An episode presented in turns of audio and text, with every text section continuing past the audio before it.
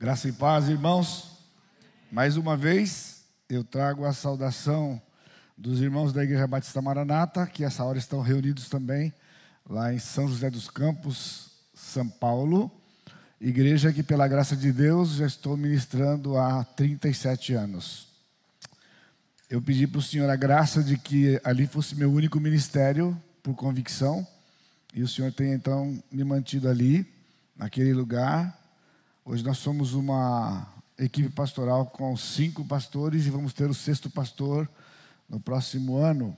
Estamos em processo. Pastor Sacha, pastor Alexandre Mendes, né? pastor Sacha, atualmente, desde 2019 ele é o pastor líder do Ministério Pastoral e agora eu sou o co-pastor dele lá.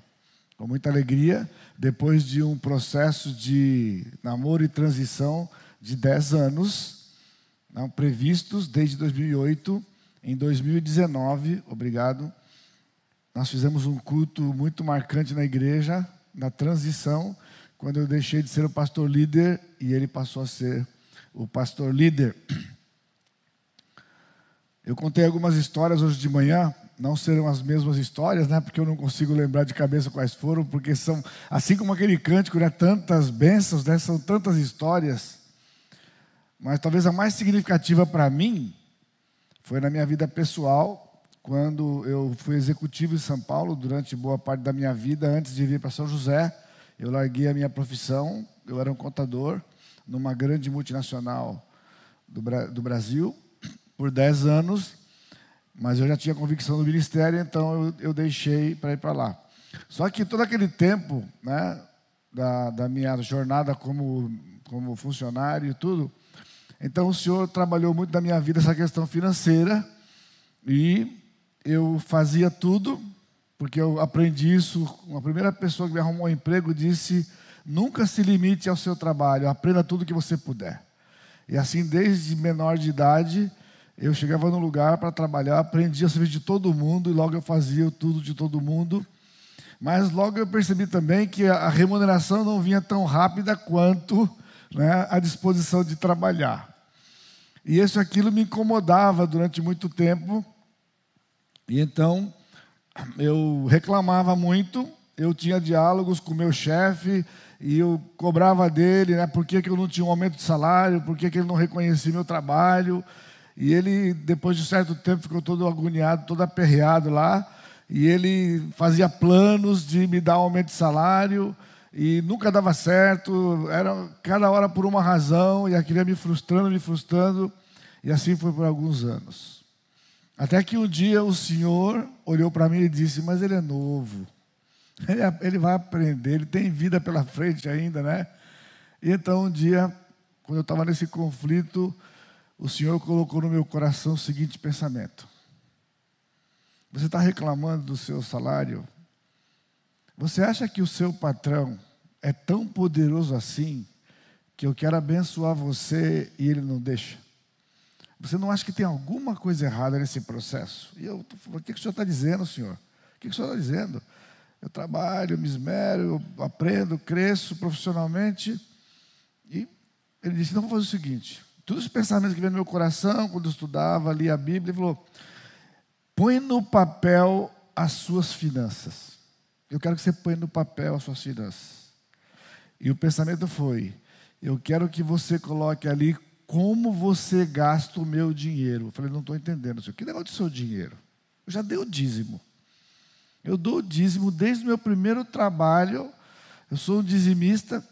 Quando o missionário vai na igreja, eu vejo ali aquele irmão, eu sempre vou lá e dou uma oferta para ele, além daquilo que eu dou no meu dízimo. Então, o resto, eu estou aqui tranquilo na administração, você não está entendendo. Eu estou dizendo para você o que é meu. E aí veio outro pensamento. Coloca no papel, e se você me der uma razão uma razão para que eu deva lhe mudar seu salário, eu vou mudar seu salário. Uma razão. Mas eu quero com o papel. Como contador, eu fazia o orçamento da empresa, mas eu não tinha o meu próprio. Então eu peguei uma folha de sulfite, fiz, certa, fiz colunas, e eu coloquei os itens de Começando com o que eu ganhava, dízimo e assim. E eu fui colocando, colocando, colocando, colocando. Na época eu gastava 30% do que eu ganhava de combustível. Eu tinha carro, era um dos poucos que tinha carro na época da minha turma, então era festa, né? Vamos para tal lugar? Vamos, entra no carro aí. E então, como é que fica o combustível? Que combustível? O tanque está cheio. Ou seja, vamos fazer o que. E aí eu comecei a colocar e comecei a ficar assustado. Ele falou: se você me der uma razão, porque eu te devo dar mais do que você, eu estou te dando, eu vou dar para você. Irmãos, eu não tinha. Eu comecei a ficar com vergonha de como eu administrava o dinheiro do Senhor. E aí era só pedir perdão para o Senhor. Logo em seguida veio a questão do casamento. E o Senhor nos abençoou e nós casamos. Eu tive a oportunidade de comprar um apartamento, um, um, um sobrado, uma casa lá em São Paulo. Enfim, mas esse é o ponto. Orçamento é uma coisa fundamental para o crente, que é você colocar no papel. Essa coisa de cuidar na cabeça não resolve. Eu gastava dinheiro.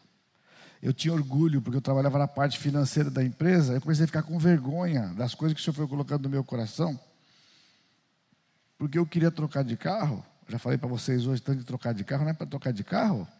Era simples. Eu ia numa agência de automóvel, eu olhava o carro, quanto o carro que eu gostava, dentro de uma certa faixa, o meu era de entrada, eu a diferença, não tem problema, já deixava lá na companhia, deixava lá na agência, já pegava o outro e saía, sem dar um tostão. Quando eu chegava na empresa, eu ligava para o gerente do banco, que eu tinha contato por causa da, do dinheiro da empresa, e eu dizia, eu preciso da minha conta hoje à tarde, tipo hoje, 30 mil reais. E você faz um financiamento para mim do meu veículo de 30 mil, mas eu preciso na conta agora, porque eu já estou com o carro e tenho que depositar na conta do camarada. Aqui a gente fala assim, mas rapaz, como é que, como é, que é agora? Eu falei, bom, aí é problema seu. Você vê que é porque eu trabalhava com tanto dinheiro da empresa, que se ele negasse para mim uma coisa dessa, olha o medo daquele homem. Olha a que ponto um crente chega. Um crente chega. O camarada pai de família. O camarada era um profissional. E ele saía, pessoal, eu não vou poder calcular agora a distância, talvez uns 20, 30 quilômetros, eu não sei. Eu sei que Demevolobão está 30 quilômetros daqui. Né? Pois é, o camarada saía de lá do trabalho dele, pegava o carro dele, atravessava São Paulo para poder chegar na empresa que eu estava para me trazer o contrato, para eu assinar o contrato, porque ele não podia pôr dinheiro na minha conta sem ter um documento. Então ele preparava o documento, atravessava a cidade para eu assinar para poder acreditar na minha conta. E o Senhor começou a mostrar, é assim? E você acha que você deve ganhar mais? Não é seu patrão que não tem te dado. Eu não tenho dado para você. Você precisa mudar como você cuida do meu dinheiro. E assim começou na minha vida a história financeira. Né? Então, eu era um contador. Ao longo desses anos, Deus tem me dado a oportunidade de ser bênção para o meu povo com a escritura o que é mais importante, mas também ser uma, uma bênção para eles como contador que eu fui, ajudando na administração da vida pessoal deles, da própria igreja. É? Então havia uma razão porque ele me permitiu ser o que eu fui, até quando eu larguei tudo para ser, para ser pastor, um pregador da palavra. Então entenda que não é só cor de rosa as coisas, né? O nosso coração é sujo, o nosso coração é podre. E por isso, talvez eu contei isso para você porque talvez seja a sua situação. Você tem reclamado, você não é satisfeito, você se compara com outras pessoas que talvez trabalhem menos e ganhem mais, talvez que não conhecem tanto quanto você, mas ganham mais, e você fica nessa luta toda, né?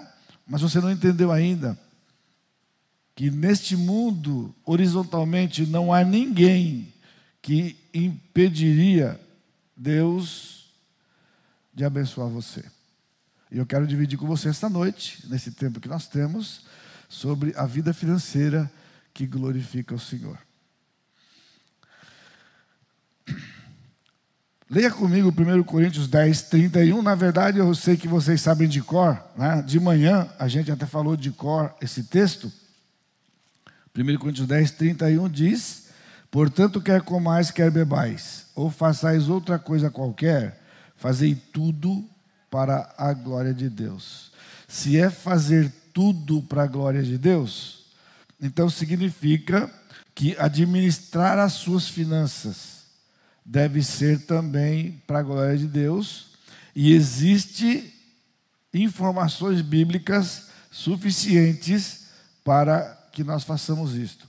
E é por isso então que nós temos princípios descritos nos dois testamentos, no Velho e no Novo. A quantidade de informações sobre finanças, algumas são evidentes, outras você nunca pensou talvez que o assunto fosse financeiro.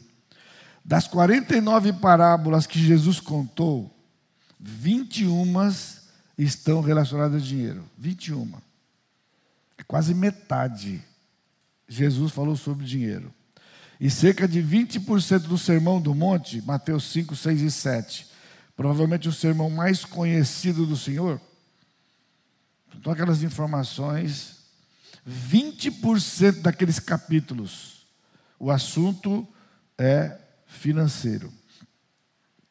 No Velho Testamento, nós temos muitas leis financeiras para o povo de Israel naqueles cinco primeiros livros.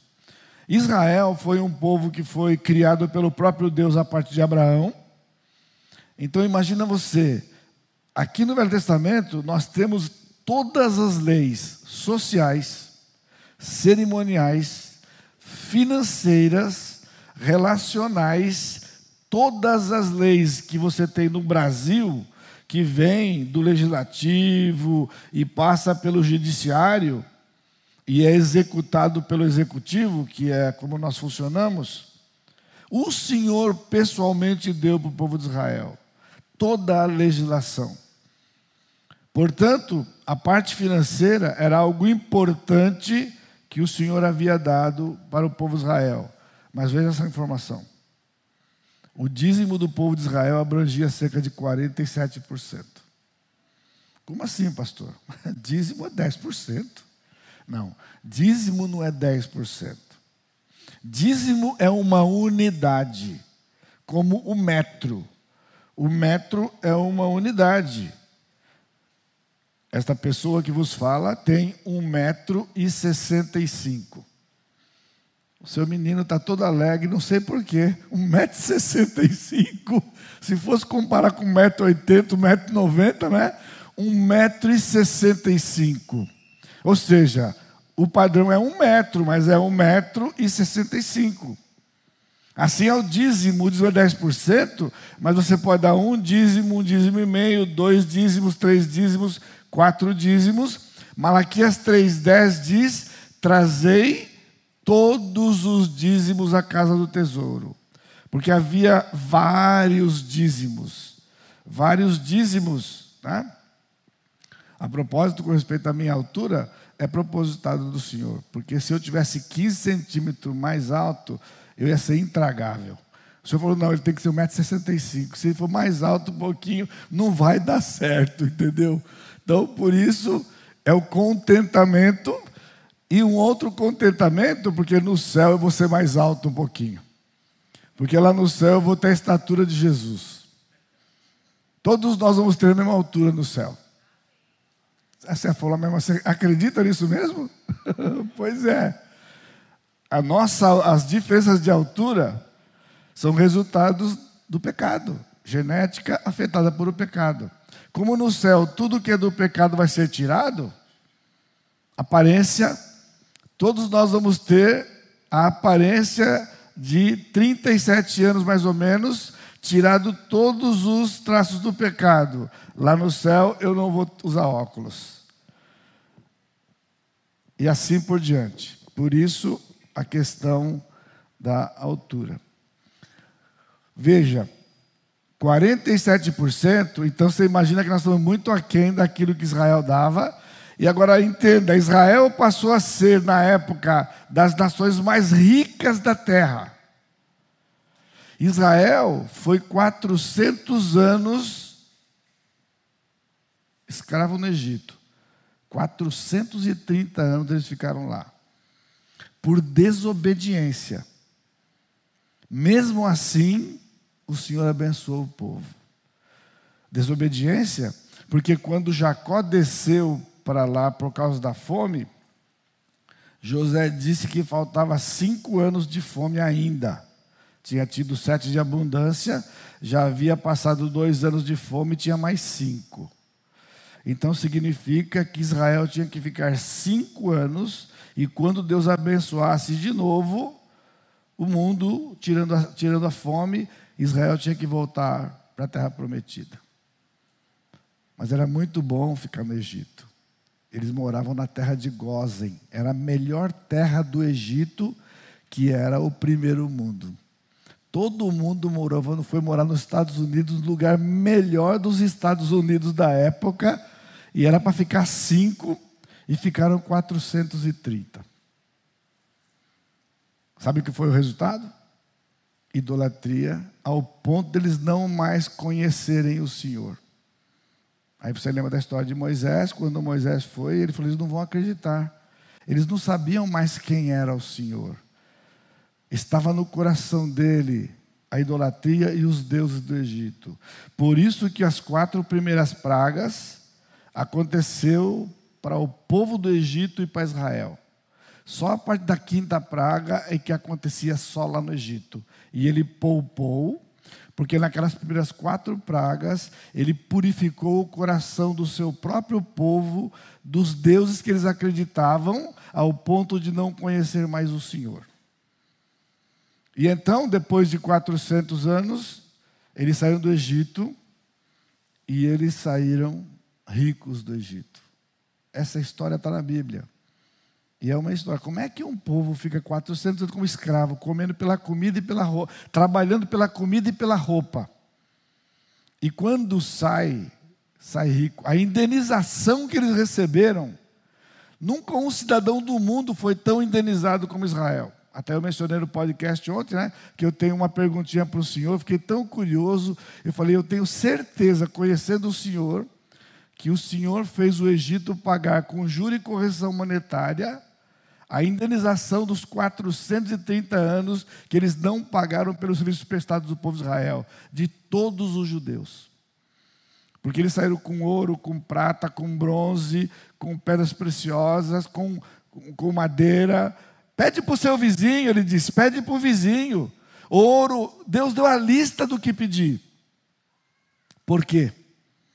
Porque tudo era de Deus. Deus falou: agora está na hora de mudar a posse. Vou tirar do Egito e vou pôr para Israel. Guarde isso no seu coração. Você não ganha proporcional ao que você trabalha. Isso é uma mentalidade do mundo. Adão foi criado para cuidar do jardim e não ganhava um centavo para cuidar do jardim. Ele cuidava do jardim e o Senhor prometeu para ele o quê? Comida, roupa e moradia. Qual era o salário de Adão? Adão não tinha salário, mas trabalhava. E o Senhor deu tudo o que Adão precisava. E se você examinar, é, olhar com atenção a história dos patriarcas, eles eram todos ricos. Abraão sai de Ur e ele vai para a Palestina. E ele era um dos homens mais ricos do mundo na época. Era Abraão, depois Isaac e Jacó. Se passa desapercebido isto, mas está lá. Está lá. Porque Deus chamou Abraão para largar tudo. Ele largou o primeiro mundo. A gente fala muito de Abraão, né? Então eu quero dar uma palavra para as irmãs aqui. Confia, irmã. Não fique se, se limitando ao salário do seu marido. Busque o Senhor. Tenha um coração generoso. E o Senhor vai abençoar o seu marido por sua causa. Sara, ao sair com Abraão, você pode imaginar, já que fala tanto dos Estados Unidos hoje, ou Europa, que você queira, sair daquela terra para vir para o Amazonas e viver na selva. Sai da Quinta Avenida nos Estados Unidos, lugar mais badalado do metro quadrado mais caro do mundo, e vai morar na selva amazônica. Isso foi Sara. Sara nunca mais teve uma casa. Ela morava em tendas desde o dia que Abraão saiu e foi para a terra que o Senhor mostrou. Viveu em tendas por toda a sua vida. E não se fala muito de Sara. Sara é exemplo de mulher submissa por conta disso, 1 Pedro capítulo 3. Porque ela abriu mão do conforto para acompanhar o seu marido para uma obra que o Senhor tinha para ele. Ela foi auxiliadora idônea. E no momento da vida de Abraão, quando ele saiu para libertar Ló, o seu sobrinho, ele lutou contra os que tinham sequestrado o seu sobrinho e tantos outros, e as mulheres, e ele tirou despojos de guerra. E ao chegar de volta, quando ele vinha vindo, ele encontrou com Melquisedeque, Gênesis 14. E Melquisedeque abençoou Abraão. Se o tempo permitisse, aqui era uma hora, uma hora e meia para poder falar para você o que significa sustentar seus pastores. Porque Abraão foi abençoado por Melquisedeque. Bendito você que é ele era, ele era o, o, o sacerdote do Altíssimo. Ele abençoou Abraão. E como contrapartida, Abraão pegou 10% de tudo que ele havia conquistado e deu para Melquisedeque. O dízimo, irmãos, não é dado para Deus. O dízimo é dado para os pastores, viúvas e órfãos necessitados da igreja, por ordem do Senhor Jesus Cristo. Na verdade, por ordem de Jeová no Velho Testamento. É a contrapartida. Os obreiros que vivem do Evangelho, eles dividem coisas espirituais, o que Deus nos dá espiritualmente e o povo nos dá bens materiais. Isso aconteceu lá em Abraão, que é a primeira referência do dízimo, que pouco se fala. Era uma contrapartida. Abraão foi abençoado espiritualmente e então ele dá materialmente para Melquisedeque. E foi 10% de tudo antes de dividir. E detalhe, se você olhar no texto, Abraão não ficou com nada. Portanto, tudo que ele tinha conseguido naquela batalha, ele deu 100%. Então não é à toa porque ele era rico. Porque quando ele foi, mesmo em pecado para o Egito, quando ele voltou, o faraó deu riquezas para ele. Abimeleque deu riquezas para ele. E assim ele acumulava riquezas porque o Senhor movia aqueles ao redor para abençoarem Abraão numa terra hostil que ele podia ser morto. Por isso, essa pergunta, se você dá do, bruto do líquido, é pura mesquinharia. Porque Abraão entendia de que nada pertencia a ele, mas pertencia ao Senhor. Toda a família Israel tinha um pedaço de terra. Da economia que o Senhor criou, não havia sem terra, como nós temos no Brasil. Não havia desempregado, como nós temos no Brasil. Porque o Senhor trouxe leis justas. E quando o povo sofreu, porque o povo estava em desobediência com o Senhor. Então, por que a saúde financeira é importante? O que determina a saúde financeira de um crente? Por que, que Deus se preocupou tanto com as finanças de Israel? E por que há tantos princípios financeiros para Israel e um silêncio desses para a igreja? Sabe por quê? Porque todos os princípios financeiros do Velho Testamento estão valendo hoje. Esta é a razão porque as igrejas vivem na escassez, via de regra. Ou elas vão ter recurso porque vai ter gente de muito dinheiro que vai dar 10%, porque 10% de muito dinheiro é muito dinheiro. A igreja nunca soube o que, que é viver do que Deus planejou. Por quê? Não eram os ricos que sustentavam a nação de Israel. Era proporcional, porque 47% de todo judeu, não importa quanto ele tivesse, era para o Senhor expandir o reino dele no Velho Testamento. Então entenda, o silêncio do novo é porque o velho prevalece. Por quê? Porque a Bíblia toda é inspirada por Deus. Só foi colocada informação nova no novo quando corrigiu a velha, porque o evangelho ia para os gentios. Mas o que o Senhor não corrigiu no novo é porque prevalece o velho. Portanto, a igreja, ela não é uma igreja neotestamentária. A igreja, ela é inaugurada em Atos 2 e começa o Novo Testamento. Porque o Novo Testamento, em termos de época, começa em Atos 2. O Novo Testamento não começa em Mateus 1. Mateus 1 e os evangelhos, até Atos capítulo 1, é economia do velho. O novo começa em Atos 2. E então a igreja é inaugurada. Não havia igreja no Velho Testamento. Mas os princípios financeiros que o Senhor deu para Israel, ele transportou para a igreja. Tanto do dízimo, como das bênçãos que ele deu para Israel, são as mesmas do novo. Cada um contribua segundo propôs no coração, é segundo Deus propôs no coração. Não pode ser com tristeza e não pode ser pela necessidade. Então, esse é um princípio que eu quero deixar com você hoje de noite. Não dê porque o missionário precisa. Porque Deus não precisa do dinheiro de ninguém e o missionário também não. Porque o missionário, como o pastor, ele é o embaixador do rei. Veja os embaixadores do Brasil, se eles são pobres. Não conheço um que é pobre, não. Os embaixadores, eles têm o status de embaixador. E é proporcional à riqueza do seu país. Os países mais ricos têm embaixadores melhor de vida. Agora, os embaixadores de Cristo são todos necessitados. Irmãos, com certeza tem algo errado aqui. Porque não pode haver um embaixador do Rei dos Reis, Senhor dos Senhores, necessitado.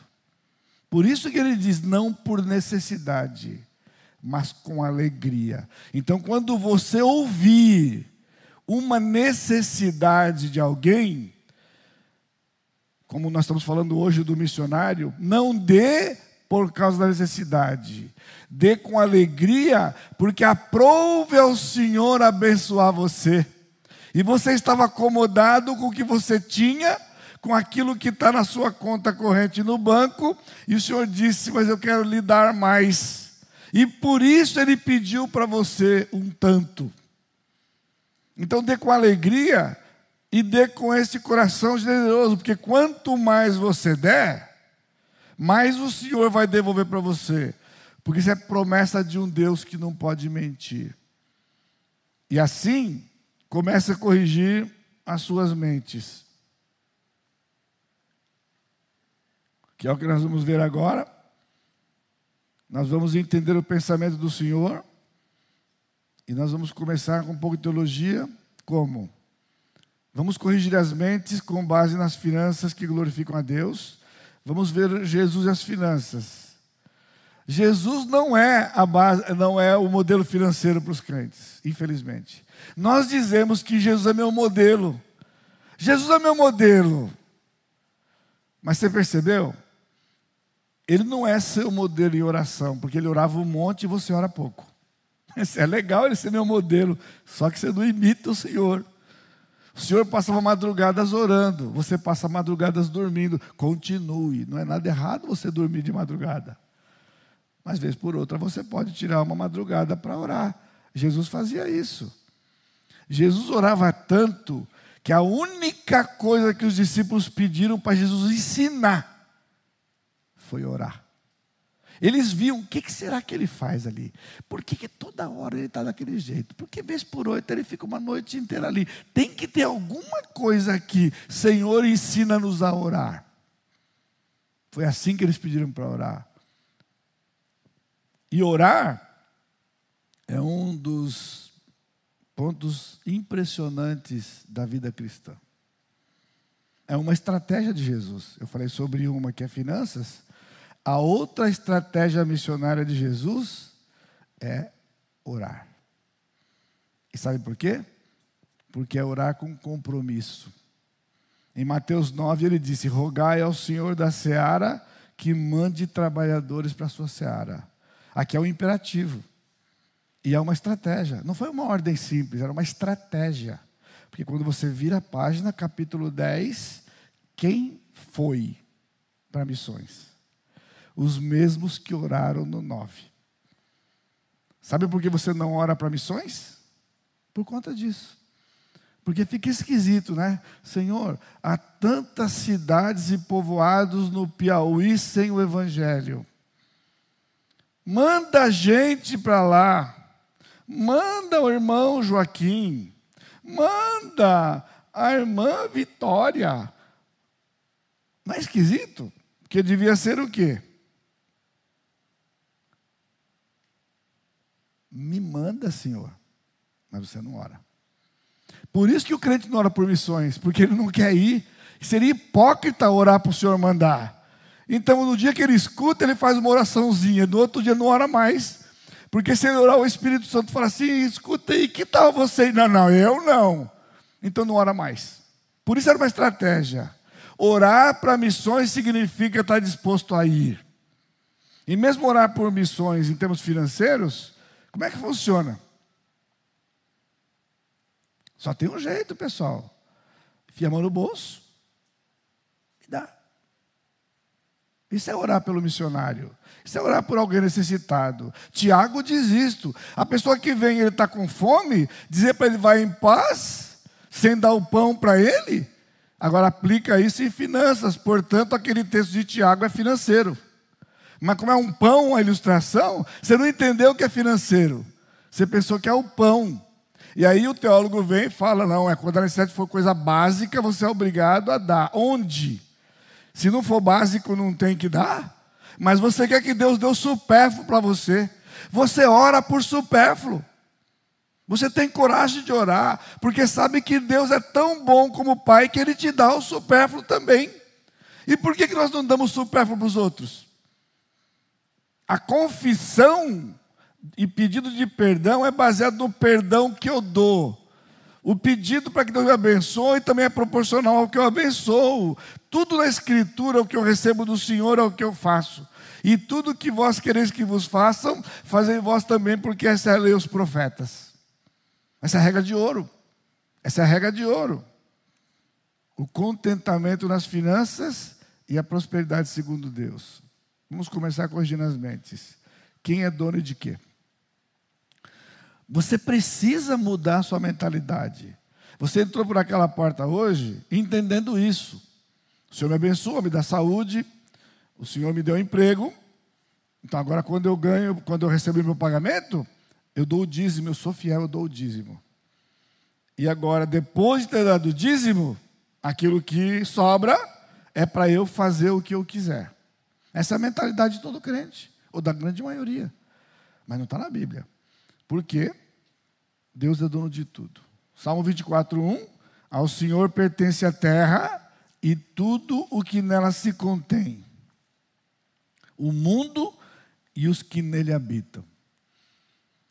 É o Salmo 24.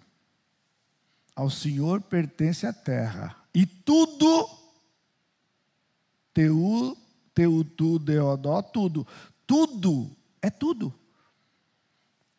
Então significa que tudo que está no seu bolso pertence ao Senhor. Que tudo que está na sua conta bancária pertence ao Senhor. Que todos os bens que você tem pertencem ao Senhor. Eu estou exagerando? Não, a Bíblia diz. O ouro e a prata são dele. O Senhor disse em Ageu 2,8: Minha prata, meu é o ouro. Não é um tanto, não é uma parte, minha é a prata. O povo, o povo novo, naquele dia, esse texto histórico, chorava, porque, aliás, ficava alegre, cantava, porque pela primeira vez eles viam o templo.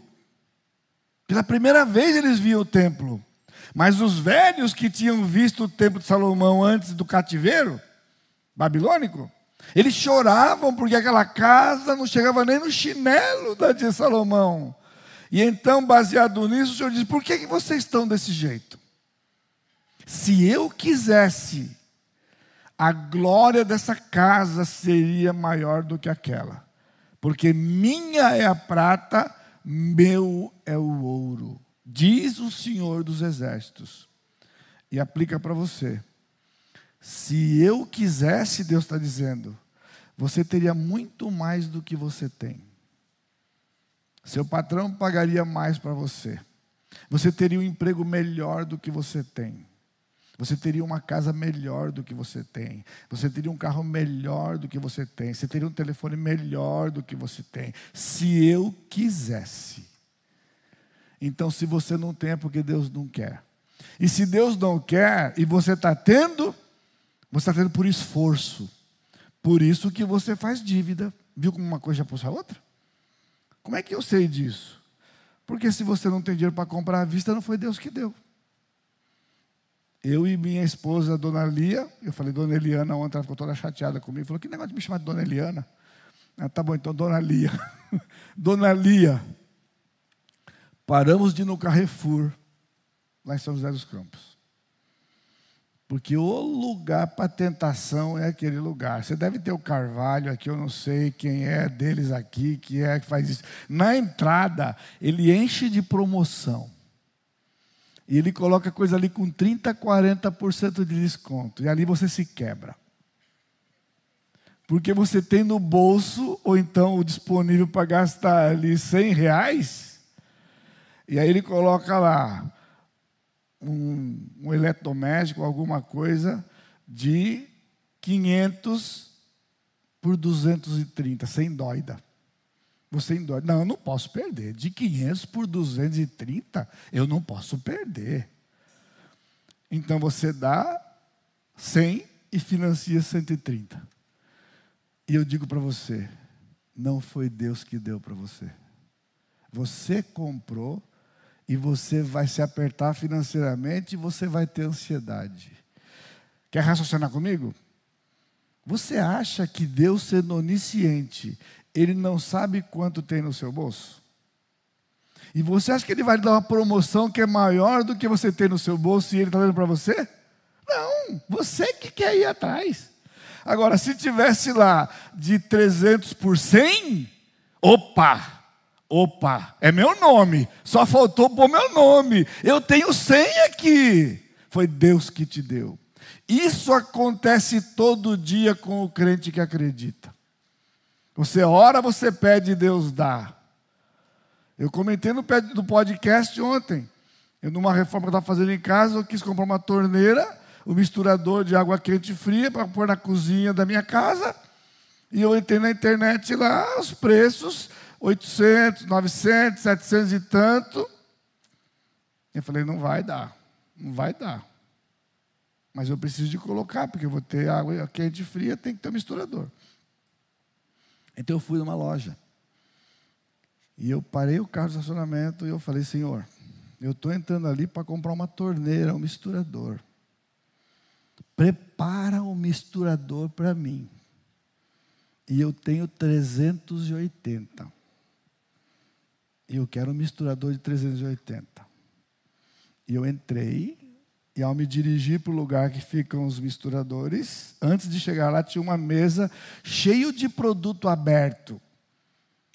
Várias coisas. Aí falta uma peça, falta outra, mas tinha um misturador. O único que tinha, não faltava nenhuma peça. E estava lá 380. Só faltou botar naquele papel que estava ali o meu nome no preço. Mas eu conto para você, não é para dizer que eu sou ninguém, não, é para dizer que eu sou podre. Porque eu tive a coragem de pegar na mão ali e ficar super feliz, eu fiquei emocionado, porque eu vi Deus respondendo, mas eu coloquei de volta e fui lá na prateleira e comecei a olhar as outras torneiras lá. E olhava, olha aquela torneira, setecentos e tanto. E o Senhor falou: O que, que você está fazendo aqui? Que você está fazendo aqui? Estou olhando, olhando o quê? Você não me pediu uma de 380? Eu não te dei lá fora. Ela não é bonita. Não é funcional. E você está aqui. Irmão, na hora caiu a ficha. Senhor, me perdoa. E agora eu comecei a orar e falar: Senhor, pela misericórdia, que ninguém tenha pego. que ninguém tenha pego. E eu voltei lá, ela estava lá ainda, eu agarrei, fui para o caixa direto. Então, eu estou dizendo para você que Deus é assim. Mas você não, pastor, eu não vou incomodar Deus, Deus é tão ocupado, eu só vou quando eu tenho coisa grande, sabe aquela coisa grande? Então sofra com as pequenas. Quando eu vou num lugar que eu sei que o estacionamento é ruim, eu já oro. Senhor, me dá uma vaga no estacionamento. Me dá uma vaga. Eu tenho uma artrose. Então, quanto mais perto da entrada, melhor. Eu tenho lá o, o cartão de idoso, bonitão acima, eu tenho mais de 65, irmão, eu tenho mais de 60, eu estou caprichadão, mas eu tenho mais de 60. E você vai ver o Senhor te dá uma vaga de estacionamento. Pedir e dar-se-vos-á. Mas você acha que é só coisa grande, só coisa significativa. A terra é dele, o solo é dele. Portanto, aquele terreno que você comprou, sobre o qual você construiu sua casa, e que você tem uma escritura pública registrada no cartório de registro de imóvel, não é sua é do Senhor. Porque ele diz que cada pedaço de chão deste planeta é dele. Por isso que em Israel era proibido vender definitivamente terra. Trocava a posse por 50 anos. No jubileu, tudo voltava ao dono original. Não precisava cartório, não precisava discussão, não precisava juiz. Era só bater a data, o dia do jubileu era um dia nacional. Era um feriado nacional. No dia do jubileu, todo mundo pegava de volta. Portanto, as transações financeiras em Israel eram proporcionais ao tempo por ano do jubileu. Quanto mais tempo faltasse, mais caro, quanto menos tempo, mais barato. O mercado era controlado pelo próprio Senhor na sua lei. Os animais são dele. Por que, que os animais são dele? O Salmo 50 é um salmo bonito. Minhas são as alimárias da terra e todo animal que pulula no campo. É poético, é salmo, é um cântico. Porque dali vinha o alimento, vinha a proteína. Proteína para o povo de Deus. No deserto eles pediram carne. E o Senhor disse: O povo quer carne? Eles querem comer um dia, eles queriam uma refeição, eles estavam tão aguados para comer carne já estavam comendo maná por um tempo, que eles queriam uma refeição. A gente pede por baixo, você? Oh, nivela por baixo. Senhor, me dá uma refeição. E começaram a murmurar, murmurar e reclamar. Eles começaram a ter saudade do Egito. Agora eu vou dizer para vocês: eu sou um pecador, cheio de pecados. Mas aquele pecado do povo de Israel no deserto eu não ia cometer, não. Porque eles tinham saudade da cebola do Egito. E eu não como cebola. Então, com certeza, eu não ia ter saudade da cebola do Egito. Ficou para trás, não me faz nada. E o Senhor disse: Eu vou dar carne para esse povo. E eles reclamaram tanto que o Senhor disse: Moisés, eu vou dar carne para esse povo um mês inteiro. Sabe quantos judeus eram? 2 milhões. Nós não estamos falando da população de Água Branca. Nós estamos falando de 2 milhões. Você sabe quantas aves, quantos frangos são abatidos no Brasil por dia para sustentar 130 milhões de habitantes? São toneladas em um dia. Agora você faz a proporção para 2 milhões. E o povo disse: Como que o senhor faria um negócio desse? Olha, limitando Deus. E assim você fica. Como é que Deus vai fazer um negócio? Ah não, ah, não vai fazer. Por isso você não tem. E ele mandou as codornizes. Codornizes que estavam na altura de um metro. Até uma criança podia pegar uma codorniz. E juntou de codorniz no chão. E o povo podia comer carne por um mês inteiro. Por isso que o Senhor disse que é tudo dele. E eu pergunto: e por que você está preocupado com o que você vai comer? Por que, que você está preocupado com o que vai vestir? Mas, pastor, necessariamente eu não estou preocupado. Tá, sim. Hoje é dia de reflexão. Quando você compra uma roupa a prazo, você está preocupado sim. Quando você compra comida no cartão de crédito, você está preocupado sim. Porque você não tem para pagar à vista e você tem que parcelar para comprar. Quando o Senhor prometeu que daria, porque tudo é dele. Isso é finanças. Isso é finanças. Eu tinha colocado aqui a história de Stanley Tan, mas não vai dar tempo de falar. Se você lembrar do nome Stanley Tan, entra no Google e escreve lá, como está ali, Stanley Tan, daquele jeito. E vai estar a biografia daquele homem. Ele é um dos tantos que há nos Estados Unidos e em outras partes. Já tem alguém nos Estados Unidos, aqui no Brasil, mas muito mirradinho ainda. Em poucas palavras, ele abriu uma empresa, ele está vivo hoje com 105 anos. Em 1915 ele nasceu, em 1933 ele abriu uma fábrica de plástico e quebrou. E depois que ele reconheceu e ele conheceu Jesus, ele fez um propósito com o Senhor. Ele aprendeu na Bíblia que Deus abençoava quem investia no reino. Olha a ideia desse cidadão. Ele colocou Deus como um funcionário. Ele foi lá no RH e falou: abre uma ficha do empregado aí, Deus. Você está maluco? Não estou mandando. Salário tal, todos os direitos do funcionário, todo mês, mandou para a obra, mandou para a igreja. E o Senhor abençoou e ele começou a crescer. Ele falou: opa. Mas aí veio outro pensamento. Então eu vou promover Deus. E colocou Deus como um gerente. Chegou no RH e falou: olha, o salário dele agora é de gerente. E manda para lá o gerente, o salário de gerente. E Deus abençoou. E ele vendeu, não, ele deu para Deus 51% das cotas da empresa. Deus agora era majoritário da empresa. E ele achava que estava tudo certo com ele, por anos foi assim.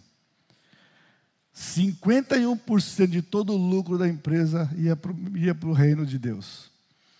E um dia o Senhor falou: escuta, mas você não entendeu ainda. Você acha que você tem 49%? É tudo meu. É tudo meu. Você não quer me dar tudo, não? Ele disse que ele lutou por algum tempo contra o Senhor. Mas o Senhor venceu e ele passou 100% das cotas da empresa que já estava bombando na época para o senhor. E ele passou a ser um CEO da empresa e teve o salário de um CEO para o resto da sua vida. Ele já investiu mais de 150 milhões de dólares no mundo, no reino de Deus. E até hoje, ele dá testemunho e ele vive assim.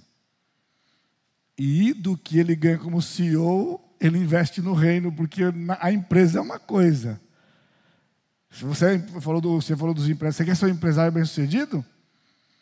Você pode começar como ele começou. Põe ele na sua empresa. Para encurtar a história, não põe ele, como, põe ele como sócio seu. Bota ele como sócio seu. E passado um tempinho, ele vai te abençoar, já passa logo a maior parte das cotas para ele. Agora eu quero que você entenda uma coisa: esta é uma razão forte porque o crente não pode ter sociedade com o incrédulo. O incrédulo nunca permitiria que você pusesse um outro sócio na sua empresa, Deus principalmente mas você se submete quando ele coloca um outro incrédulo na sociedade. Olha como nós estamos andando de trás para frente. Então, eu tenho muitos homens nos Estados Unidos que tem essa história. Caterpillar, o Colgate, talvez a história mais famosa é a do Colgate. Eu fico impressionado nos meus sessenta e tantos anos de vida, quantas marcas de pasta de dente já vieram e foram embora. Até a Colinos, que era a concorrente mais próxima dela, mudou para Sorriso. Não existe mais Colinos, agora é Sorriso. Mas o Colgate está lá. Você vai nos Estados Unidos, você vê assim gôndolas e gôndolas de pasta Colgate. Tem Aquafresh, tem, tem mas Colgate está lá. Ainda é líder do mercado, o Colgate é líder do mercado. Porque ele fez um plano com Deus de ficar com 10% da 90% para o Senhor, ele inverteu. Eu fico com 10%, o Senhor fica com 90%. Porque Deus é dono de tudo. Então nós somos administradores. Eliezer e José eram administradores no Velho Testamento, você conhece a história. O homem não cria nada, ele apenas transforma. Portanto, tudo que há neste mundo é do Senhor. E como Jesus vivia? Jesus vivia o que o cidadão do reino deve viver. Sabe por quê? Porque ele é o rei do reino. A propósito, uma lambujinha para você aqui. Por que Cristo foi batizado? Os teólogos ficam discutindo todo o tempo. Tem um monte de página escrita. Não, ele foi, ele foi para dar exemplo, é, para dar exemplo para os outros, para os judeus lá. Não, não. O fiel foi, foi João Batista dizia: arrependemos que é chegado o reino de Deus. Como o judeu era pecador, para ele fazer parte do reino de Deus, ele tinha que se arrepender. De repente, para surpresa de João, chega Jesus. E entrou para ser batizado. João disse: Mas eu não posso batizar o senhor. O senhor que tem que me batizar. Ele falou: Você tem que me batizar. Sabe por quê? O rei do reino chegou. Assim como o fiel tinha que se identificar com o reino que ia ser implantado, o rei do reino tinha que se identificar. Portanto, o batismo é identificação com. Quando um crente desce as águas, ele está se identificando com Jesus, sim, mas ele está se identificando com aquele povo que já se reúne ali. E é o que menos é falado. Ele é o rei do reino e nos dá exemplo. Que ele enfatizou: não apego ao dinheiro não ansiedade quanto às despesas básicas, não juntar tesouro na terra e o sustento do trabalhador que vive da palavra. Ele ensinou isso. Cristo não foi apegado ao dinheiro, então por que nós somos apegados ao dinheiro? E nós somos apegados ao dinheiro. Um dos, dos sermões que o povo daquela época do passado que ouviu nunca esquece lá quando eu preguei naquele texto da avareza, de Lucas 12. E ele fala depois: fugir de toda e qualquer avareza. Toda e qualquer. Entre toda e qualquer, todos nós estamos lá. Ou seja, não existe alguém que não seja avarento. Ou você pode ser muito avarento ou pouco avarento, mas somos avarentos. Porque somos apegados ao dinheiro, Jesus não era. As raposas têm seus covis, as aves do céu ninho, mas o filho do homem não tem onde reclinar a cabeça. Cristo nunca ficou preocupado com moradia. Não significa que ele não tinha onde dormir. Ele não tinha preocupação de onde ele ia dormir. Por isso, o sonho da casa própria o sonho da casa própria é uma das marcas de um país de terceiro mundo. Porque se você pensar bem, uma pessoa que tem muito recurso, você sabia? Normalmente ele não tem casa própria. Porque para ele vale mais a pena pagar um aluguel do que ficar aquele capital empatado. O cara com uma casa de 2 milhões empatado, quanto, ela, quanto que ela renderia por dia? Sabe quanto dá 2 milhões aplicados por dia? No mais chubreguinha que tem? Faz a conta. 20 mil, se for 1%. Para você pagar 20 mil de aluguel de uma casa, ela vale muito mais do que 2 milhões. Você vai pagar talvez 3, 4 mil de aluguel, 5 mil talvez numa casa de 2 milhões. Mas essa conta ninguém faz. Por isso que as pessoas que têm muito dinheiro, eles vivem de aluguel. Porque aquele dinheiro está girando na empresa dele, no, no negócio dele, ou está aplicado. Ele paga o aluguel e o dinheiro está lá.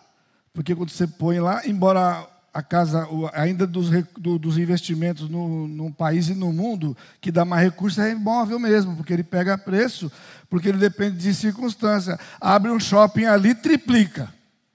Abre uma rodovia melhor ali, dobra. Por isso que o recurso, ah, os investimentos de imóveis rendem. Então, não é pecado ter casa própria. Você só não pode achar que ter casa própria é a solução da sua vida. Não é a solução da sua vida. A solução da sua vida continua sendo o Senhor Jesus Cristo. Toda a vida de Jesus foi uma lição nesse, nesse, nesse sentido. E eu vou por aqui alguns episódios que nos marcam na vida de Jesus. Quando ele teve que pagar o imposto, ele não estava preocupado. Mandou Pedro pescar, e o primeiro peixe tinha o dinheiro dentro, e ele pagou o imposto de Pedro dele.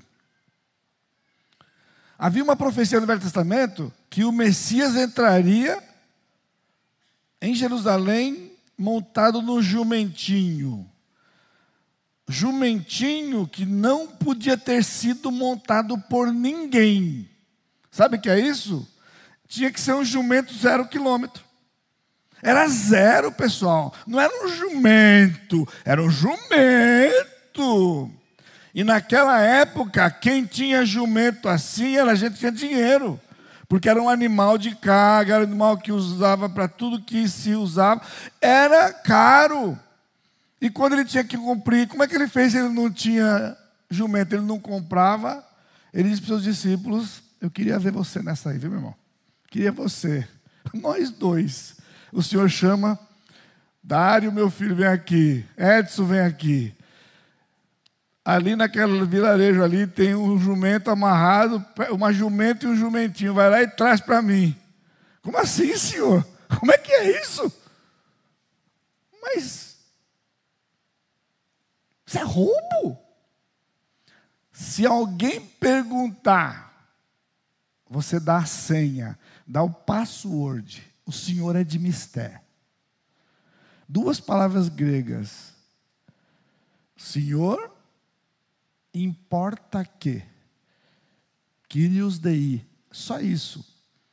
Agora você imagina no caminho eles indo buscar. Rapaz, que fria, vão prender a gente. Vão prender a gente. O outro, não, mas ele falou que é para falar senha. E eles começaram lá a tirar a jumenta. Alguém falou, oh menino, o senhor é de mistério. E ó, saíram correndo rapidinho.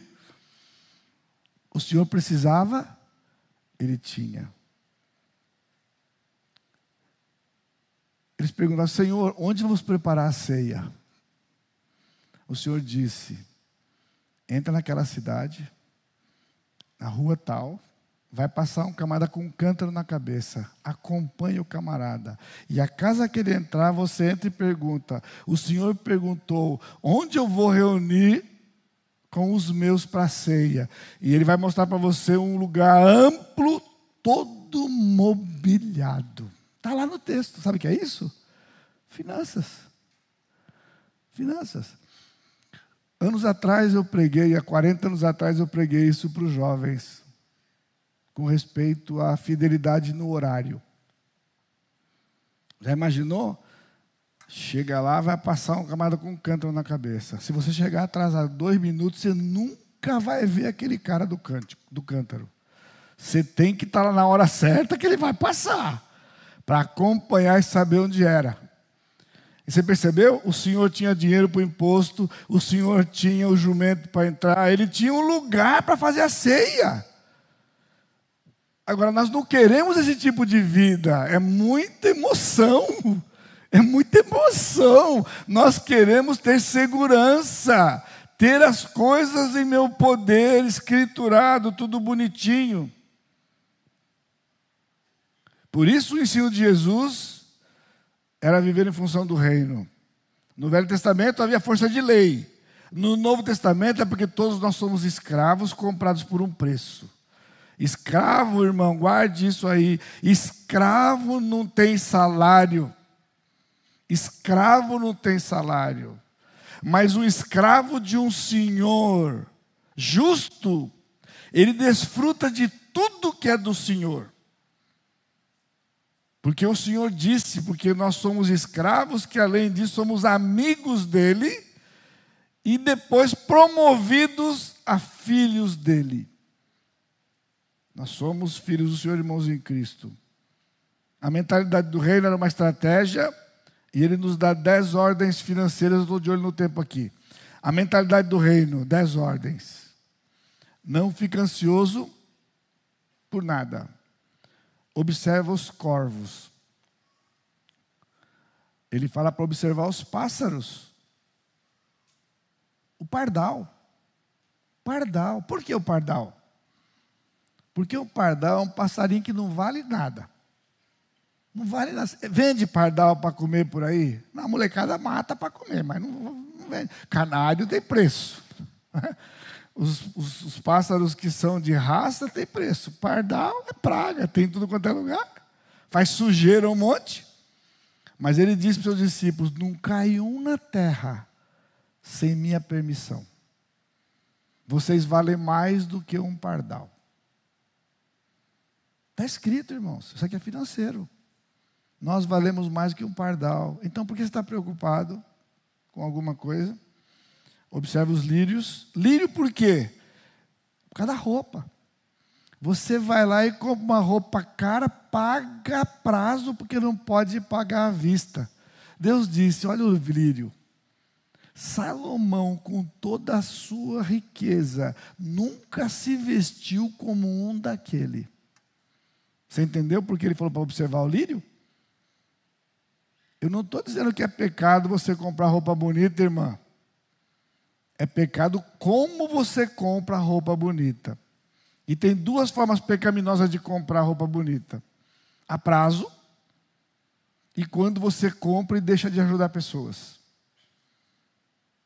Porque você acha, afinal de contas, eu trabalho, eu trabalho, eu trabalho, eu trabalho, eu mereço ter, porque não entendeu de quem é. Então, entende? Não é nada errado. Mas Deus, então pede, aprende a pedir. Ensina meus filhos assim, ó desse tamanhico, os meus três filhos. Primeiro princípio: nunca vincule o que vocês vão ter ou não vão ter com quanto o papai ganha. Porque eles sabiam que me pagava era a igreja. Você sabe por que os filhos dos pastores têm problema com as igrejas? Porque eles veem o pai se matar dia e noite e ganha isso aqui. Então, na adolescência, eles se revoltam e vão para o mundo. Eles não querem Deus. Aquele Deus eu não quero. Aquele eu não quero. O do mundo é mais justo. Porque quando o filho pede, painho, não tenho dinheiro. Painho não tem dinheiro. Mãe, como é que não tem dinheiro? Porque a igreja não paga. Então disse para eles: nunca vincule o que vocês vão ter ou não ter com quanto eu ganho. Então, tudo que vocês quiserem, peçam para Deus me diz o que é e pede para Deus. Eu nunca vou dizer eu não tenho dinheiro. Agora a questão é se Deus vai dar ou não.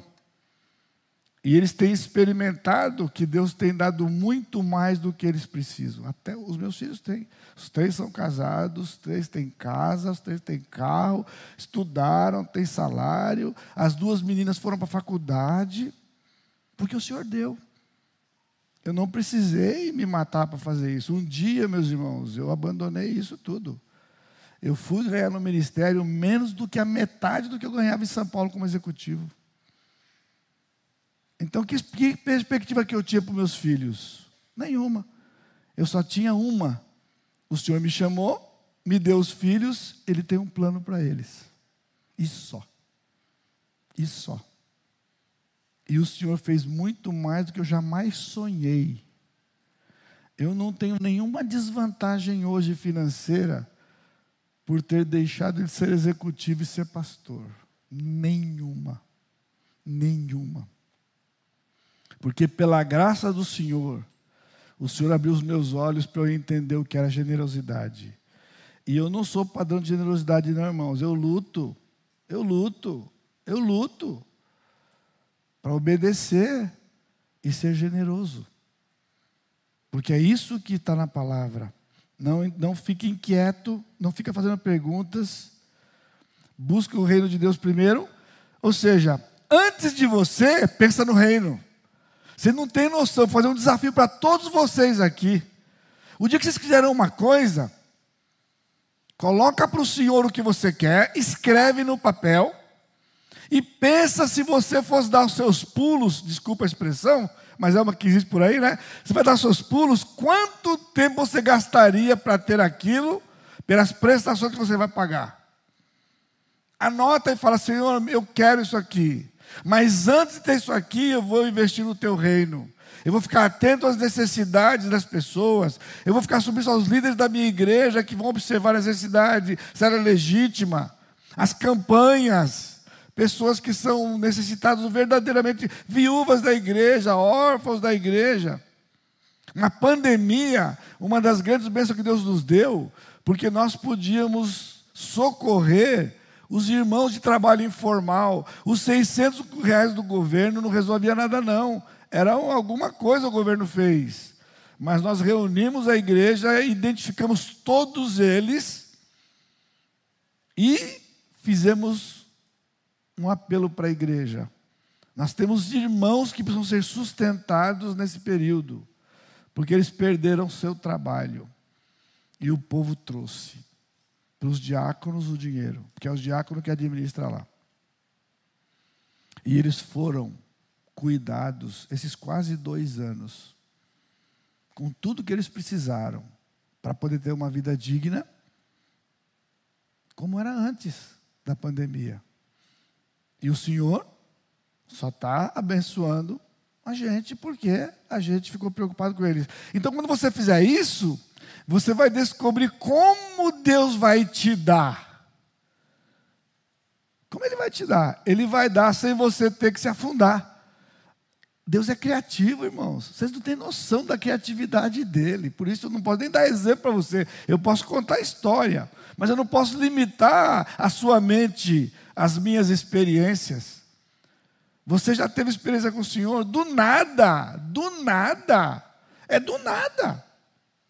Eu contei para os irmãos ontem que uma época difícil do ministério, apertado, combustível caro, e eu vou fazer visita para lá e para cá. Eu não posso deixar de visitar o povo, de dar socorro para o povo por falta de combustível. E difícil, não é caro? Eu fui fazer uma visita no hospital, parei o carro no estacionamento lá de uma loja que eu costumava comprar carro quando eu trocava carro. O cara era meu amigo. Falei, posso deixar o carro aqui que não tem estacionamento na rua? Ele falou, pode deixar, pastor. Falei, vou visitar o pessoal ali, já volto aqui. Eu estou saindo no portão e falou, pastor, eu preciso ir ali embaixo. Posso usar seu carro que está ali atrás? Pode usar. A chave está aí, documentar no porta-luva. Fui. Eu voltei da visita, tomei um cafezinho com ele. Ele me devolveu a chave e falou, pastor, pode pegar seu carro lá. Eu estava andando e falei, ó, pastor, o tanque do seu carro está cheio. Eu falei, como está cheio? Eu falei, o senhor foi visitar aqui, o senhor visita esse povo da sua igreja. O cara é incrédulo, não era crente. O senhor vai socorrer o seu povo aí, o tanque está cheio. O tanque está cheio. Deus me deu o dinheiro de pôr combustível usando o incrédulo. Você quer criatividade maior do que essa? Então, não menospreze o Senhor. Vou encerrar juntando as peças. O crente não é dono, é administrador. Deve investir bem os recursos de Deus que estão com ele. Deus dá mais para administrar, então, se Ele te dá mais para administrar, você investe mais. Mas guarde isso, sobra mais. Por isso você pode ter um padrão de vida melhor. Mas você não vai gastar tudo que ele te deu a mais. Você gasta um pouco a mais com você, melhora o seu padrão. E do que ele te deu a mais, você investe mais. Quanto mais dinheiro você tiver para investir, mais retorno você vai ter. O de Deus é assim, é um retorno seguro. Então não é que você vai dar tudo toda vez.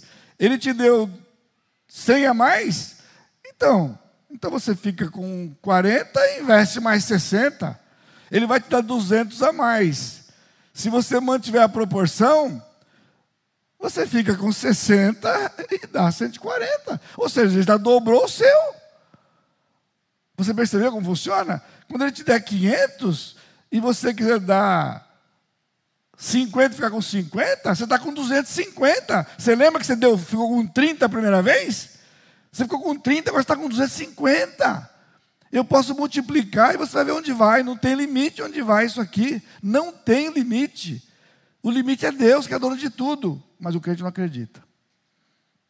O crente sempre deve ser generoso, ou seja, sempre investir mais do que ficar com você. Essa aqui é a teologia do bife. Você conhece a teologia do bife? Pois é. Você tem um bife para dividir com alguém. Como é que você vai para dividir o bife? Se tem um irmão engenheiro aqui, ele resolve rapidinho. Um esquadro, um transferidor e uma régua, e ele vai, colocar exatamente no meio, um pedaço para um, um pedaço para o outro. Sabe o que é isso? Avareza. Porque você quer justo, você quer ser justo de dar exatamente metade para cada um? Avareza. Sabe como é que você parte um bife para dividir? Fecha os olhos, vê onde o bife está, encosta a faca lá perto, fecha os olhos e corta. Aonde for você corta. Aí você pega o menor pedaço e come e dá o maior para ele. E você vai comer mais bife do que você pode o resto da sua vida. Se você aprender a dar o pedaço maior para o outro ficar com o menor, é isso que está em Romanos 12. Sabia? O dono da contribuição, o que reparte, lá está escrito o que contribui em português, mas o literalmente no texto é o que reparte, reparta com generosidade. O que é repartir com generosidade? É cortar um pedaço maior e um menor. Você fica com o menor, dá o maior.